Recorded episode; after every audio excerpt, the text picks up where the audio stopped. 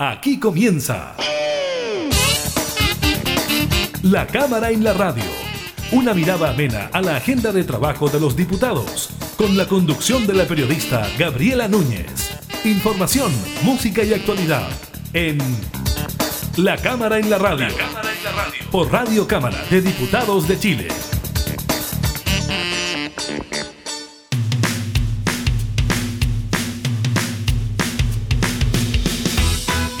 Tal? ¿Cómo están? Bienvenidos, bienvenidas a un nuevo programa de la Cámara en la Radio. Estamos junto a ustedes para informarles del trabajo legislativo, también temas de actualidad como el nuevo balance que hace el Ministerio de Salud sobre el COVID-19, una jornada marcada por el alto porcentaje de positividad.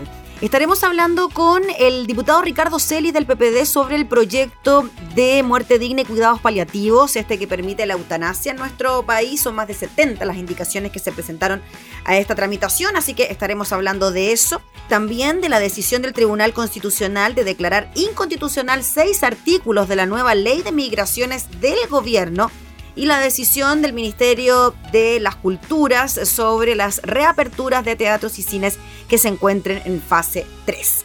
Iniciamos en la cámara en la radio.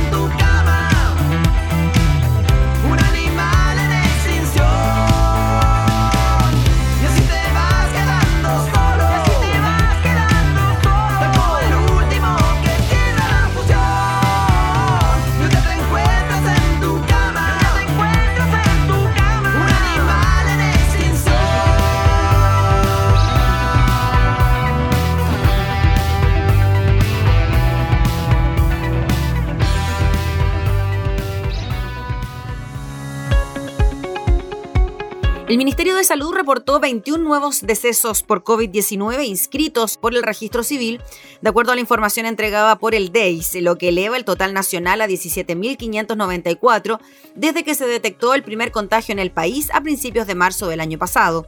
El miércoles de la semana pasada hubo 22 defunciones registradas. Además, esta jornada se informaron 3.583 casos en las últimas 24 horas. De estos, 2.468 presentaron síntomas y 1.010 fueron asintomáticos, mientras que 105 no fueron notificados de su PCR positivo al MinSal.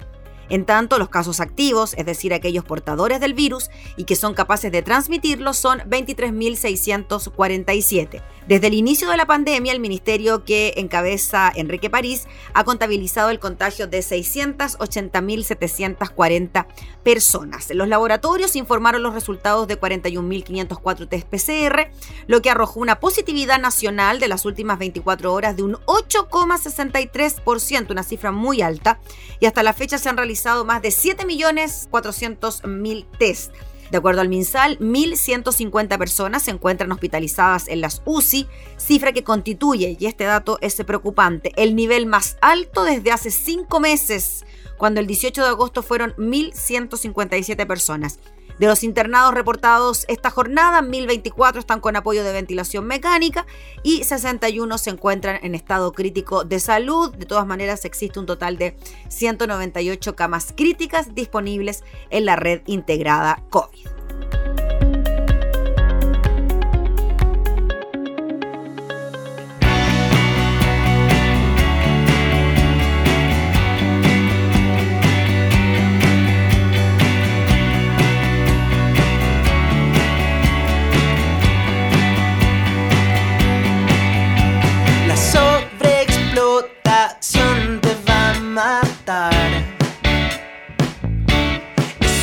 Extraterrestre que no te lo esperaba.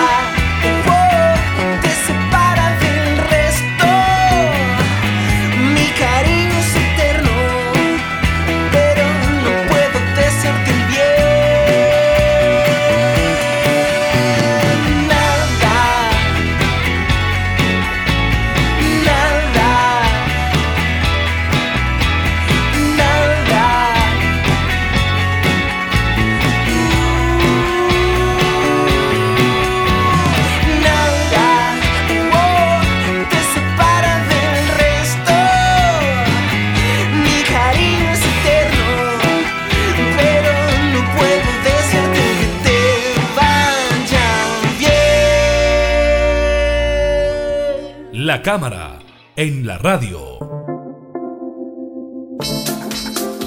La Comisión de Salud de la Cámara continúa con la tramitación del proyecto de ley que permitiría la eutanasia en nuestro país. Dentro de las indicaciones que se aprobaron en la comisión destaca una que dice que será facultad personalísima e indelegable del enfermo la decisión sobre su vida. Vamos a hablar de este tema con el diputado Ricardo Celis, integrante de la Comisión de Salud de la Cámara. ¿Cómo está, diputado? Muchas gracias por recibirnos. Hola, ¿qué tal?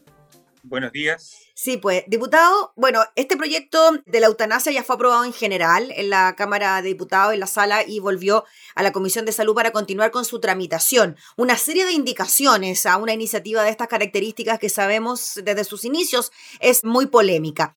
¿Cómo lo ve usted? ¿Cómo ve la tramitación? ¿Cómo ve también la participación de sus colegas parlamentarios a la hora de tramitar un proyecto como este?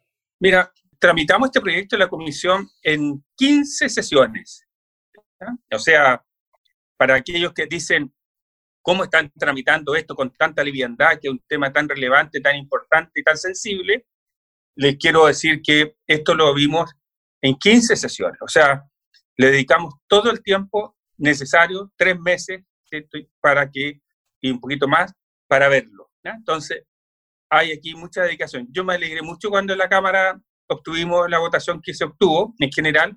Creí que iba a ser más estrecho, y no lo fue. En general tuvo una aprobación amplia y solo fue eliminado aquí el artículo que tiene que ver con los menores de 18 años. Pero las personas que no están de acuerdo hicieron, colocaron más de 70 indicaciones. Digo yo que las personas que no quisieron, porque hay algunas indicaciones que son absolutamente razonables, muy interesantes, y otras que yo creo que persiguen fundamentalmente enlentecer un poco el proceso. Quiero ser súper honesto en este, tema ¿eh? y quiero hacerme responsable lo que estoy diciendo porque es una forma de enlentecer el proceso para que finalmente no volviese a la Cámara en el mes de enero. Así va a ser, creo que va a estar en marzo. Ahora, hay un tema, diría yo que hay tres temas a lo menos que uno identifica que son temas clave y que están resueltos. Uno, los cuidados paliativos. Y yo siempre he dicho que esta es una, es, eh, esto finalmente no es cierto, esto es una falacia, porque los cuidados paliativos no se oponen, no son contradictorios, no entran en conflicto con eutanasia. Si yo tengo una enfermedad terminal y tomo la decisión de recurrir a la eutanasia porque estoy con mucho dolor y que, o con mucho sufrimiento, nunca le pediría, y es una enfermedad no oncológica, obviamente creo que esa persona tiene todo el derecho, la obligación, el Estado o quien sea, su aseguradora, que de entregarle los cuidados paliativos. ¿Para qué? Para que no haya sufrimiento. Diputado, y disculpe, eso, el tema de los cuidados paliativos es algo paralelo, ¿no? A la posibilidad de que una persona pueda optar a terminar con su vida. Y los cuidados paliativos, solo para aclararlo, es para toda la población por igual, independiente del seguro de salud que exista, FONASA, ISAPRE, etcétera. Los cuidados paliativos oncológicos, oncológicos están, son, son garantía GES. Son garantía y existen protocolos para tal efecto desde el año 2006. Desde el año 2006 están los protocolos de cuidado paliativo y como te digo es una garantía GES para, para las enfermedades oncológicas. El, el tema estaba, el punto estaba en las enfermedades no oncológicas. El diputado Juan Luis Castro y yo y otros introdujimos una indicación inicialmente que también aseguraba que era para cuidados oncológicos y no oncológicos. Aquí eh, se ha sido reiterativo en este tema que está incluido y me parece que debe quedar explícito y debe quedar garantizado que todos tenemos derecho a tener cuidados paliativos por enfermedades oncológicas y por enfermedades no oncológicas. Cuando hablamos, diputado Celi, disculpe, de cuidados paliativos, estamos hablando de que una persona debe tener asegurada una cama en un recinto de salud o una persona que lo cuide en su hogar en caso de necesitarlo y que la familia así lo determine? Claro, o sea, generalmente los cuidados paliativos son en casa, ¿ya? Hoy día, ¿eh? los cuidados paliativos que están garantizados por GES generalmente son en casa, tiene que estar asegurado el lugar donde tú vas a recurrir. Hoy día en garantía GES eso está, existen, ¿cierto?, las unidades de cuidados paliativos, tú vas a la unidad, ellos te dan los tratamientos, te hacen el, protocolo de tratamiento y generalmente se hace en casa. Entonces, eh, ahora, tiene que ver esto con el sufrimiento. Lo dijeron muy bien los expertos que fueron en serie, tiene que ver con el sufrimiento. El cuidado paliativo tiene que ver con el sufrimiento. ¿Por qué te digo esto? Porque el sufrimiento tiene que ver con el dolor, pero a veces hay, un sufrimiento que es psíquico, que es espiritual, que es de otro, de otro orden, que, tú no lo, no lo puedes identificar. Entonces, el sufrimiento, diría yo, que es el eje central de esto, así lo dicen los expertos que están trabajando en el tema de cuidado paliativo, y que por lo tanto el tratamiento tiene que ser interdisciplinario.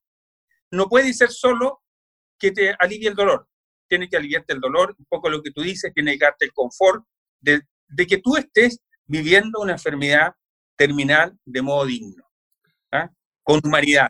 Diputado, si una persona está con un cuidado paliativo, ¿puede de alguna manera también tomar la determinación de someterse a una eutanasia? Por supuesto. Ese es el punto, tú has dado el punto clave. Entonces, eh, los diputados Chile Vamos, algunos de ellos han hecho, eh, o no solo de Chile Vamos, ¿cierto? Y algunos, algunos otros han hecho ver que esto, esto es, se opone, que esto es contradictorio, que tú optas por uno u otro. Y no, pues tú puedes tener cuidado paliativo y perfectamente si sabes que, es más, te vuelvo a repetir, si yo tengo una enfermedad terminal, que es una condición para eh, aquí, no es que yo diga, sabes que tengo 80 años y quiero que eh, eh, quiero eutanasia. No, esta es una eutanasia cuando hay sufrimiento, ¿cierto? Por una enfermedad incurable, una enfermedad terminal que no tiene expectativa y que está certificada por un por médico. ¿Hay algún listado de enfermedades a las cuales se puede someter, no? No, y tú entras a un punto central que diría yo que uno, te decía que eran tres temas que, estaban, que yo notaba que eran. Sí. Uno, el tema del, del, cuidado paliativo. Dos, el tema del reglamento, que fue lo que se discutió ayer en la comisión. ¿Esto debe estar regulado por un reglamento o no? Como en el caso del aborto, ¿cierto? Entre causal y que está regulado por un reglamento. El tema de los reglamentos, como pasó con el, con, con, eh, eh, con el aborto entre causales, está sujeto un poco a la interpretación del Ejecutivo que esté en su momento. Es, es más bien administrativo, ¿cierto? El reglamento. Sí. ¿Mm? Y puede demorar también, ¿ah? Después de la promulgación de la ley se demora. Y puede que diga 90 días, pero el Ejecutivo lo, lo haga. Hay muchas leyes que no tienen reglamento todavía. Sí. Que dice que tienen que tener reglamento y no lo tienen. Entonces, allí surge una suspicacia. Surge una suspicacia. Y también surge una suspicacia en este tema que hay que resolver, que finalmente el reglamento puede abordar temas que no están en el espíritu de la ley, como por ejemplo hacer un listado de enfermedades. Entiendo. ¿Y no sería mejor, diputado, desde el punto de vista legislativo, no sé si está permitido, que el mismo proyecto de ley incluya el reglamento propiamente tal? No, porque el reglamento es un acto administrativo adicional a la ley, pero lo que eh, algunos diputados señalaban ayer, y yo le encuentro toda la razón, toda, eh, es de mucha lógica, decir qué cosa va a decir el reglamento. El reglamento debería referirse a cuestiones específicas. Entonces, tal vez, si es que somos capaces en el proyecto de ley de dejar especificado a qué cosas tiene que referirse el reglamento, allí pudiera, pudiéramos abordar ese tema. Pero el tema del reglamento es un problema. Es un problema que tiene que ver con la confianza, que tiene que ver con finalmente la experiencia que hay en esta materia, que a veces no salen, que cambian los gobiernos, que los reglamentos van cambiando, porque los reglamentos son por orden del presidente de la República, ¿cierto? Entonces, eh, finalmente eh, se complica el tema. Entonces, hay un tema ahí que tiene que ver con esto. El diputado Ricardo Celi, usted me decía que el tema principal también tenía que ver con la posibilidad de que los menores de edad se sometieran eh, a una eutanasia. Y ese es el tercer punto, ¿cierto? Ese es el tercer punto. Y ahí, ¿cuál es la postura mayoritaria de la comisión? de que sí menores de 18 años puedan someterse a una eutanasia o que hayan casos excepcionales, puntuales, que se puedan someter a análisis? En la comisión aprobamos que en, los menores de 18 años, menores de 18 años, eh, ellos puedan solicitar la eutanasia con la aprobación de su familia, de sus padres. ¿ah? Y que si son menores de 16 años, lo pueden hacer también con un tutor, con un padre, y si existen dudas, con un juez de familia, que el juez de familia sea la persona que ratifique la voluntad. ¿ah? Que parece absolutamente razonable. ¿Por qué? Porque aquí lo que se quiere es entregar garantía. No hubo, esto se rechazó en la sala. El diputado Vlado Milosevic lo repuso. Y ayer fue uno de los puntos que se discutió porque el diputado Jürgensen, eh, fundamentalmente, eh, y el diputado Calisto, Sabac y otros señalaron de que ellos eh, que bajo ninguna manera un menor de 18 años pudiera estar. Entonces, no se votó porque finalmente hay que votarlo en conjunto cuando resolvamos la, la, propuesta del diputado Mirosevic. Hay un tema práctico aquí que tiene que ver con los votos, ¿cierto? Si finalmente van a estar los votos o no. O y otro que tiene que ver con el hecho de dejar expresado, aunque se pierda en la sala, dejar expresada la voluntad de la comisión en el sentido de que los menores de 18 años también, ¿cierto?, perfectamente pudieran recurrir. Diputado Celis, ¿y la indicación del diputado Mirosevich tenía que ver con esas, con excepciones? ¿Con que si hay algún caso particular excepcional se pueda analizar y permitírsele la eutanasia a un menor de 18 años? Más genérico, porque dice que es a, los menores de 18 años sí, como, estaba en el proyecto original, como así lo votó la comisión, la comisión votó a favor. Sí. Que los menores de 18 años sí podían recurrir a la, a la eutanasia, en las condiciones que te estoy señalando, que tiene que ver con la autorización de los padres, mm. ¿cierto? Con el conocimiento de los padres y en el otro caso tiene que ver con que finalmente tiene que, en los menores de 16 años, un juez de familia o que tiene que ser el que finalmente actúe como, eh, si es que hubieran duda, o sus padres sean los que tienen que concurrir con la voluntad. En general el proyecto dice que, este, que es una decisión personal. Yo tomo la decisión, que es una decisión autónoma que es en pleno uso de mis facultades, que es reiterativo, no es una vez, sino que lo digo en forma reiterada, mi voluntad, y que puede hacer la voluntad, dejar mi voluntad anticipada. O sea, yo hoy día puedo dejar dicho, ¿cierto?, con un notario que yo, cuando me vea en una situación de enfermedad terminal, auto, eh, solicito que se me haga la eutanasia y nadie lo puede impedir. Diputado Celis, justo le quería preguntar de ese punto, porque claro, una persona puede decir en vida y con todas sus facultades mentales bien que en caso de una enfermedad terminal pido la eutanasia, pero ¿qué pasa con aquella persona que no lo dejó estipulado en vida y se encuentra en una enfermedad terminal en estado vegetativo? ¿Qué pasa en esas circunstancias si es que, por ejemplo, la familia dijera, estamos de acuerdo con algún tipo de eutanasia? No, dice que es una decisión personal personalísimo. Perfecto. ¿Ah? ¿Por qué? Porque yo puedo perfectamente ir en la carretera, tener un accidente automovilístico, ¿cierto? Quedar en este, como tú dices, quedar en estado vegetal, nunca haber expresado ni pensado esto y finalmente no alcancé a señalarlo y no quiero que se me eh, eh, entreguen eh, tratamientos auxiliares eternos, quiero finalmente terminar con el dolor, que cumplir los requisitos que están establecidos acá. Y si yo no lo expresé de modo anticipado, no voy a poder ser subsidiario de aquello. Entiendo. Diputado, las 70 indicaciones que usted me comentaba tienen que ver con estos tres puntos que usted me decía, que tienen que ver con los cuidados paliativos, los reglamentos y los menores de 18 años. En general sí, en general sí. Yo creo que si uno mira, eh, son, estos, estos son como los puntos centrales que están en, en, las indicaciones. Eh, cuidados paliativos, el, la, el menores, la, menores de 18 años, los menores de edad, y un punto que es muy reiterado, el tema de la, eh, de la enfermedad o la condición, el sufrimiento psicológico. Aquí se ha querido hacer una analogía y por eso algunos han hecho que, que esto no tiene que que la persona no puede tomar esta decisión si tiene una enfermedad psiquiátrica. Y claro, yo creo que una persona que tiene una esquizofrenia, en general, mientras está en su periodo de enfermedad, no tiene la autonomía para tomar esa decisión. Y yo creo que no va a ser avalado en ese sentido. Pero eh, también está el tema de la depresión, que alguien lo expresa, lo señala así incluso en su indicación, el tema de la depresión. Claro, lo que pasa es que hay depresiones reactivas y depresiones endógenas. Si yo tengo una depresión, si a mí me dicen que yo tengo un cáncer, yo lo más seguro que me voy a deprimir, ¿cierto? Y eso no puede obstar a que no se cumpla mi voluntad de que yo expresé de que quiero ser, de que se practique, ¿cierto?, eh, la asistencia a, la muerte. Yo soy católico, ¿ah? eh, quiero decirlo en este, en, este tema, porque algunos han querido hacer esta contradicción. Yo he tenido la experiencia de conocer personas como muchos han tenido la experiencia de conocer, de ver personas, yo no, a nadie familiar mío, nadie cercano, pero eh, sí he conocido por mi condición de médico de personas que han sufrido dolor y que no se, no se trata, no se cura con nada, la morfina, nada, y hay un sufrimiento muy, muy, muy, muy grande. Entonces, es desgarrador ver a un ser querido, eh, verlo sufrir y verlo eh, que avanza a un camino lento hacia la muerte, que es parte de la vida, ¿no? es una parte de la vida, la muerte, ¿cierto? Avanza hacia la muerte, con mucho sufrimiento, con mucho dolor, y yo lo estoy mirando, y él, me dice, yo no quiero sufrir más. Entonces yo digo, ¿qué derecho tengo yo a decirle, sufre, vas a tener que sufrir nomás porque, eh, porque bueno, porque, él, porque no estoy en condiciones de, de, hacer una cosa distinta? Yo creo que hay, un tema de, de humanidad en esto. ¿ah? Esto no es un acto ni criminal, ni inhumano, ni nada. Esto es un acto profundamente humano, profundamente humano.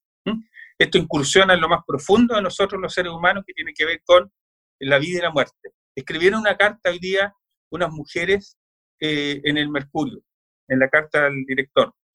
Muy hermosa. Digo muy hermosa porque, y lo digo que son mujeres porque las mujeres tienen algo que no tenemos los hombres. Nosotros somos padres, ¿cierto? pero la mujer es la que tiene la maternidad, pues la mujer es la que tiene en su vientre, ¿cierto? arrastra, ¿cierto? O lleva en su guatita por muchos meses, ¿cierto? La vida de su hijo. Entonces, estas mujeres hacen una, cosa, ellas han sido madres, abuelas, lo dicen allí, ¿cierto? Han criado y creen, ¿cierto? Que eh, hay un acto humanitario detrás de esto. Porque como, te como decía recién ella también lo dicen, la muerte es parte de la vida.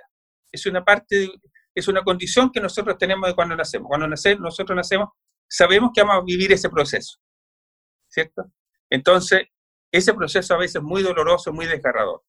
Y lo que pretende este proyecto no es un acto criminal, ni un acto andálico, ni un acto de sufrimiento, ni nada que se lo, ni, ni, digamos, negativo, sino que lo que pretende finalmente es humanizar un proceso que es parte de la vida, que es morir.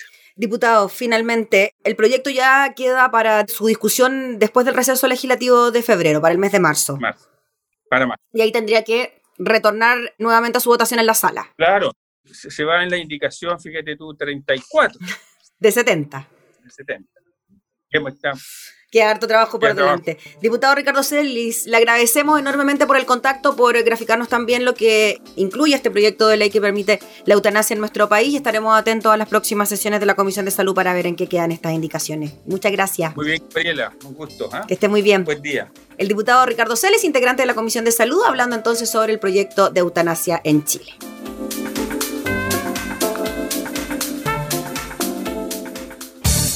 información parlamentaria, entrevistas, música y actualidad. Todo esto y mucho más en La Cámara en la Radio. La Cámara en la Radio. Con la conducción de la periodista Gabriela Núñez.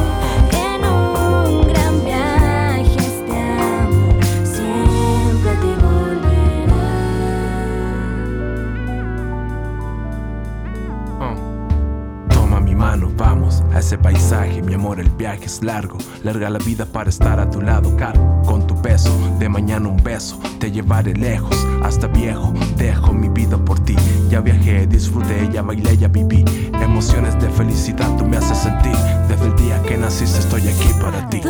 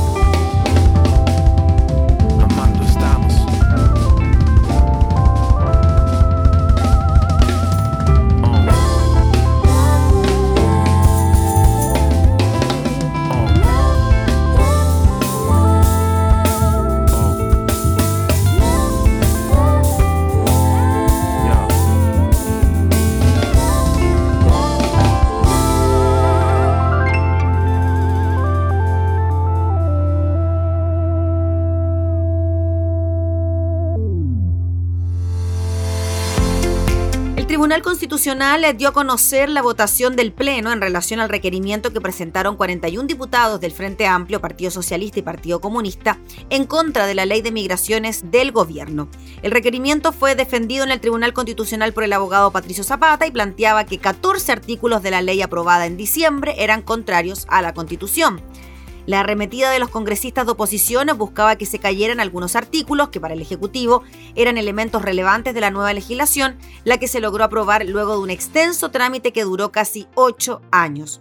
Luego de los alegatos y las audiencias públicas que hubo por parte de organizaciones de la sociedad civil, el Pleno resolvió acoger parcialmente el requerimiento de inconstitucionalidad, uno de los puntos que se cayó en la ley y que eran importantes para el gobierno era el artículo 135, el cual regulaba la ejecución de la medida de expulsión de un migrante del país.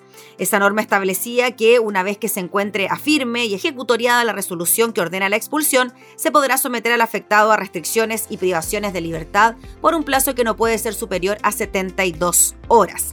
Sobre ese punto, el requerimiento de los diputados señalaba que este plazo es manifiestamente contrario a la Constitución, que en su artículo 19, número 7, letra C, que se consagra el derecho a la libertad personal y la seguridad individual, establece que si la autoridad hiciera arrestar o detener a alguna persona, deberá dentro de las 48 horas siguientes dar aviso al juez competente, poniendo a su disposición al afectado, siendo solo un juez quien puede decretar arrestos más prolongados. Eso entonces como algunos de los artículos que fueron declarados inconstitucional por el tribunal frente a este tema es que habló el ministro vocero de gobierno, Jaime Belolio, quien dijo lo siguiente. Sí, obviamente que nos hubiese gustado que esta ley del año 75, que implicaba muchos cambios normativos, hubiese salido toda positiva, aunque destacó que se mantuvo la tesis central nuestra de que la migración tiene que ser justa y para ser justa tiene que ser regular, ordenada y por supuesto segura.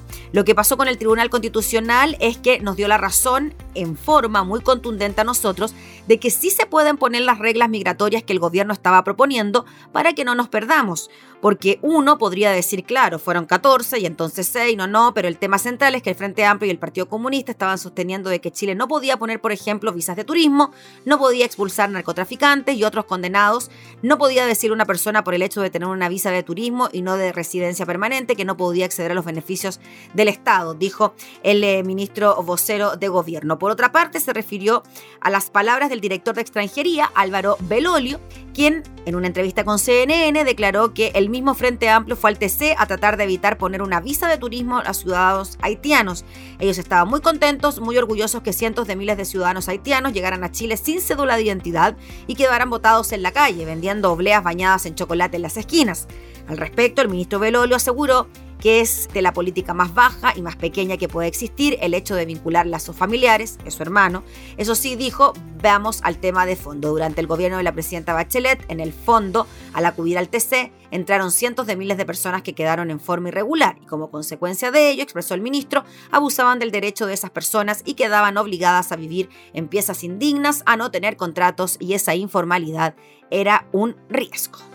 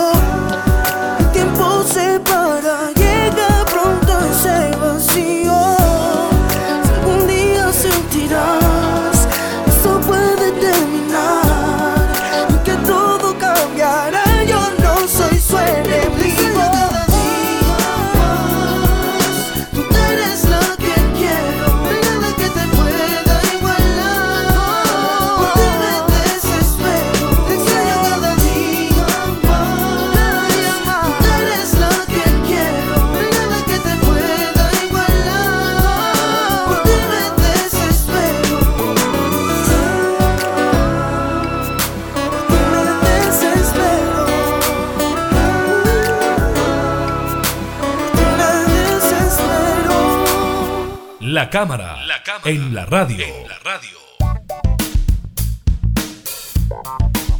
Vamos con otra información. Como una buena noticia para la reactivación del sector cultural, calificó el Ministerio de las Culturas la nueva resolución del MinSal que cambió los aforos máximos permitidos para eventos con ubicación física y designada de los asistentes. Así, el ministerio a cargo de Consuelo Valdés señaló que estas modificaciones son muy importantes y esperadas por parte del sector cultural. También detalló en qué consisten estos cambios, ya que dentro de este tipo de eventos se incluyen teatros, salas de cine, conciertos, circos y otros lugares claves para el desarrollo de la cultura. En primer lugar, podrán abrir en fase 3 con un máximo de 75 personas en recintos cerrados y 150 en espacios abiertos, siempre y cuando exista un espacio mínimo de 4 metros cuadrados por persona. Durante la misma fase se permitirá la venta de comida en este tipo de actividades, pero siempre que el aforo sea disminuido, máximo 50 personas en lugares cerrados y 100 en espacios abiertos. En tanto, en fase 4, los aforos máximos se aumentan a 150 personas en recintos cerrados y 300 en lugares abiertos, con ventas de comida, se permite el funcionamiento de 100 y 200 personas respectivamente. La ministra Valdés valoró en su cuenta de Twitter el trabajo que permitió esta flexibilización, precisando que la prioridad es resguardar la seguridad de los espacios culturales para la ciudadanía.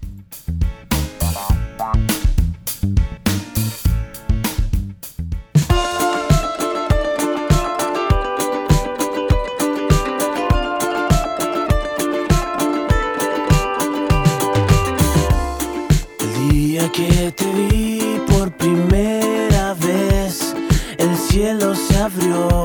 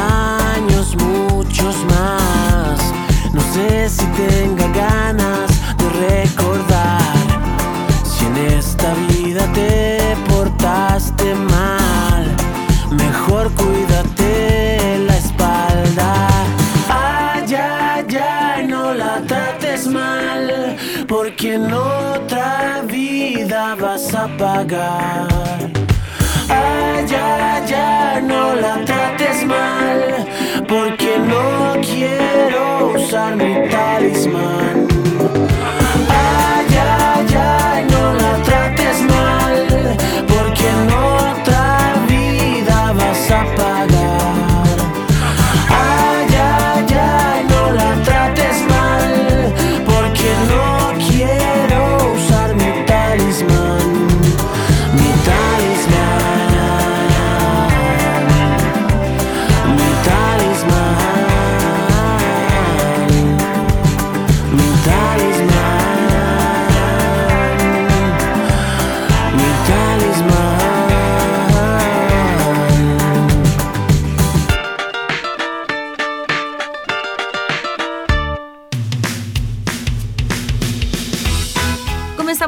Despedir el programa del día de hoy, agradeciéndole por estar junto a nosotros, invitándolos como siempre a escucharnos en nuestras distintas plataformas digitales, en radiocámara.cl, en Spotify y también a través de nuestras radios en alianza que siguen con nuestra programación. Nos volvemos a reencontrar, que esté muy bien, hasta entonces. Hemos presentado La Cámara en la Radio una mirada amena a la agenda de trabajo de los diputados. La Cámara en la Radio, con la conducción de la periodista Gabriela Núñez. Información, música y actualidad en Radio Cámara de Diputados de Chile. Acercando las leyes.